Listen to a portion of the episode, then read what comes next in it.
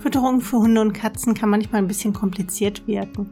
Gar nicht, weil es wirklich kompliziert ist, sondern man neigt manchmal dazu, sich Gedanken an den falschen Stellen zu machen oder auch sich viel zu viele Gedanken zu machen. Manchmal aber auch sich erst viel zu spät Gedanken zu machen. Und das ist natürlich auch gerade im Bereich BAF-Rohfütterung so. Deswegen ist dieser Podcast nicht nur für alle, die sich gerade mit dem Thema BAF beschäftigen, die vielleicht gerade überlegen, auf BAF umzustellen, natürlich auch für alle, die schon seit vielen Jahren BAFen, aber eben auch für alle, die sich gerade mit dem Thema Ernährung ganz generell beschäftigen. Ich bin Ute Waden, ich bin Tierheilpraktikerin und Tierernährungsberaterin für Hunde und Katzen. Und ich würde heute gerne ein Thema ansprechen, was mir in der letzten Zeit vermehrt aufgefallen ist, von dem ich auch eigentlich dachte, es ist kein typisches Ernährungsthema sondern eher eins, was so einzelne Bereiche betrifft, wie Hundetraining, vielleicht auch Training bei Menschen, ja, also Fitness, aber eben nicht so sehr diesen Bereich Fütterung BAF. Und zwar dieses Vergleichende in den sozialen Medien, also dass man im Grunde immer von anderen liest, wie viel besser irgendwas bei anderen funktioniert. Und das ist ja schon häufig so, dass man mal durch Facebook scrollt oder durch Insta und dann so tausend Erfolgsmeldungen sieht oder in den Stories sieht, wie gut die Leinführigkeit bei anderen Hunden klappt und man selber steht da und denkt, mein Gott, irgendwann muss er doch mal verstehen, dass ich da hinten dran hänge. Oder auch bei Katzenzusammenführungen, wenn Bilder gepostet werden, wo Katzen dann schon nach einer Woche quasi die engsten Freunde sind und zusammenliegen und sich putzen und man selbst hat vielleicht Katzen, die sich gerade mal so respektieren, aber mehr eben auch nicht. Und dann kann man sich natürlich schon fragen, warum läuft das bei anderen so gut? Es ist tatsächlich, oder ich finde es so, dass das eben mittlerweile auch so in diesen Bereich Gesundheit, Ernährung durchgedrungen ist. Also nicht jetzt unbedingt in diesem Sinne, meine Näpfe sehen nie so schön aus wie andere oder der Napfinhalt. Das ist bei mir auch nicht. Das finde ich auch faszinierend. Bei anderen sieht das immer total manierlich und adrett aus und ich portioniere vor. Also alle Zutaten zusammengemischt mit Innereien und mit rotfleischigen Knochen und mit Fleisch und man sieht das Fett und alles ist so ein bisschen wir und das ist natürlich wenig fotogen. Wenn man dann oben drüber noch ein bisschen Gemüse klackst und vielleicht ein paar gemahlene Nüsse, dann macht das noch halbwegs was her fürs Foto.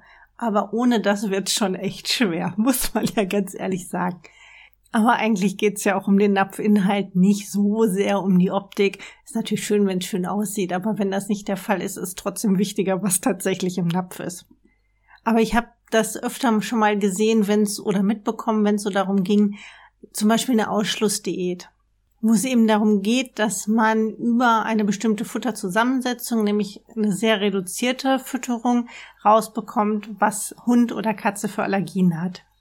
Und das ist was, was tatsächlich vom Prinzip her total einfach ist, von der Umsetzung, aber oft schwierig. Und es hängt vieles davon ab, wie, ja, wie man es konkret umsetzt und vor allem auf die Vorgeschichte des Hundes oder der Katze. Und dann gibt's natürlich so Situationen, wo man merkt, es wird nicht besser oder es wird nicht so schnell besser, wie man sich das erhofft hat. Es ist immer noch ab und zu ein bisschen Juckreiz. Es ist immer noch so, dass der Hund sich selbst beknabbert und dadurch offene Stellen sind.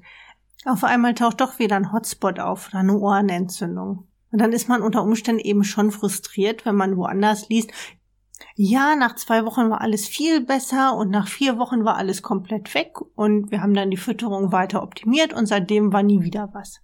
Das ist toll, wenn das so läuft, aber es ist eben nicht die Regel und es ist etwas, was sehr, sehr individuell ist.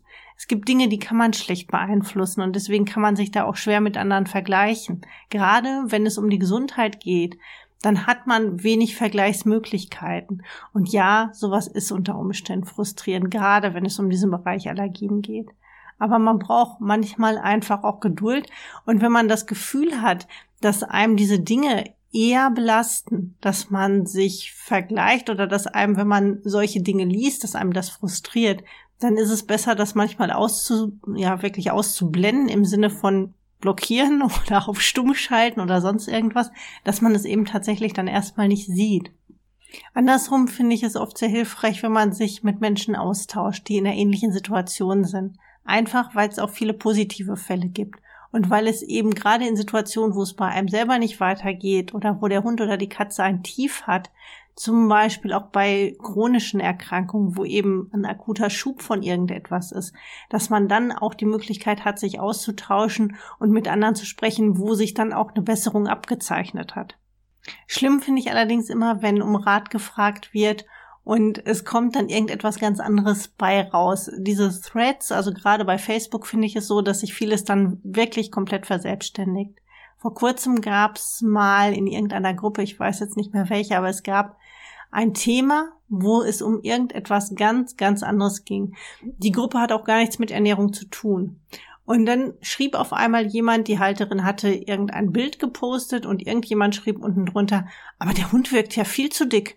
Also ich kann zu dem Thema nichts schreiben, aber ich kann dir sagen, der Hund ist zu dick. Sowas finde ich extrem übergriffig, weil die Halterin hat dann später nochmal ein Bild gepostet, wo aus einer anderen Perspektive dann fotografiert worden ist. Der Hund war definitiv nicht zu dick. Das war einfach ein Langhaarhund, der aus wirklich einem blöden Blickwinkel fotografiert worden ist, weil die Ernährung eben auch gar nicht Thema war. Aber wenn man so etwas vielleicht nicht sicher weiß und vielleicht schon mal selber gedacht hat, oh, vielleicht hat mein Hund doch ein, zwei Kilo zu viel, dann ist man in der Situation, auch wenn das vielleicht gar nicht so ist, schon in Versuchung, da mal zu googeln und andere Bilder zu sehen und nochmal irgendwo zu fragen. Und man wird drei Millionen Antworten bekommen. Aber es hilft am meistens nicht weiter. Das ist so ein bisschen das Thema, weil niemand davon hat in der Regel den Hund gesehen und kann auch wirklich die Vorgeschichte beleuchten und die Fütterung und all das, was eigentlich genau dahinter gehört. Deswegen finde ich das oft so übergriffig, dass man eben irgendwas losposaunt, ohne etwas zu den Hintergründen zu wissen. Das ist oft gut gemeint, dass man eben denkt, okay, ich könnte jemanden vielleicht mit meiner Meinung oder meinem Post oder wie auch immer auf den richtigen Weg bringen. Aber das ist oft schwierig und im blödsten Fall verletzt es jemand. Andersrum hat man es als Halter ja auch oft nicht so gerne, wenn irgendjemand des Weges kommt und einem beim Gassi gehen anhält und dann sagt, du, dein Hund ist aber zu dick. Ja, also das würde ich genauso übergriffig finden. Aber in den sozialen Netzwerken ist es eben ein bisschen leichter. Das Ding ist einfach, Ernährung kann man oft nicht so direkt vergleichen, genauso eben wie diese gesundheitlichen Themen. Das ist eben kein Markersignal, was man irgendwo erarbeitet. Und es geht eben auch nicht darum, besser zu sein oder anders zu sein oder gesünder vielleicht zu sein als andere, sondern es geht eben darum, dass man für seinen und seine Katze die passende Fütterung findet und die dann eben auch gut umsetzen kann. Wenn es am Ende noch schön aussieht oder man vielleicht eben andere inspirieren kann, ist das toll. Und wenn man das möchte, kann man natürlich auch viel auf Instagram oder Facebook so darstellen, dass es nett aussieht, aber vielleicht dann tatsächlich nicht im wirklichen Leben auch immer so ist. Und wenn es gut läuft, natürlich kann man das posten, natürlich ist das schön und natürlich ist das ein Erfolgserlebnis, gar keine Frage. Ich finde es eben nur schwierig, wenn man in diese vergleichende Position gerät, dass man sich vielleicht Gedanken macht an Stellen, die unnötig sind und dann manchmal auch so ein bisschen aus dem Fokus verliert, warum man das eigentlich macht. Nämlich eben für seinen Hund, für seine Katze, für die Gesundheit, fürs Wohlbefinden.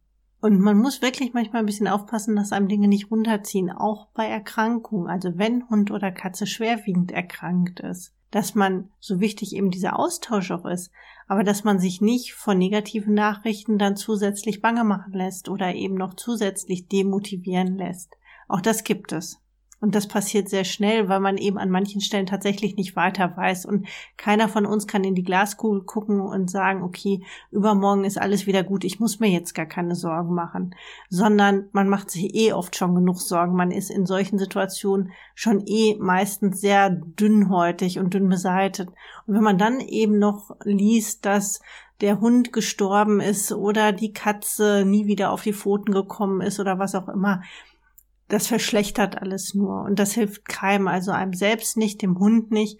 Deswegen, da muss man auch oft ein bisschen mit Augenmaß und auch wirklich ein bisschen, ja, auf sich selbst aufpassen. Das klingt immer so doof, aber es ist was, was manchmal, ja, ich glaube, was, was man gar nicht als so wichtig wahrnimmt, aber weil, ne, weil das so selbstverständlich ist, dass man in allen Netzwerken irgendwo vertreten ist, aber dass man manchmal eben auch Ruhezeiten braucht oder auch manchmal einfach sich nur mit seinem Hund oder seiner Katze beschäftigt und nicht noch irgendwie nebenbei das Handy laufen lässt, damit das Video noch aufgenommen wird oder sonst irgendwas.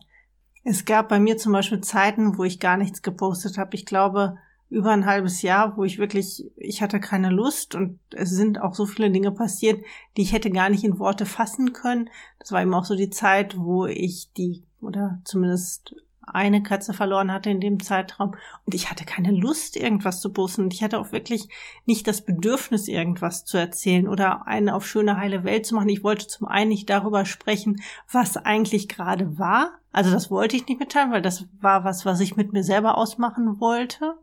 Es hat sich falsch angefühlt, das irgendwie öffentlich zu machen.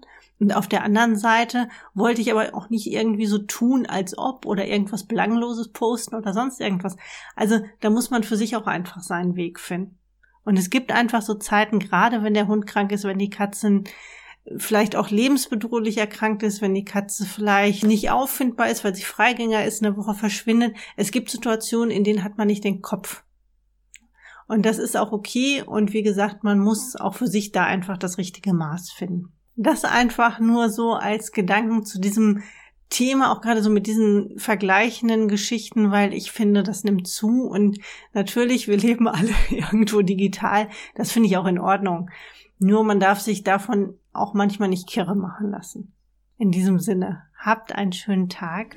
Vielleicht sehen wir uns auf Facebook oder Instagram oder einfach so. Bis dann. Tschüss.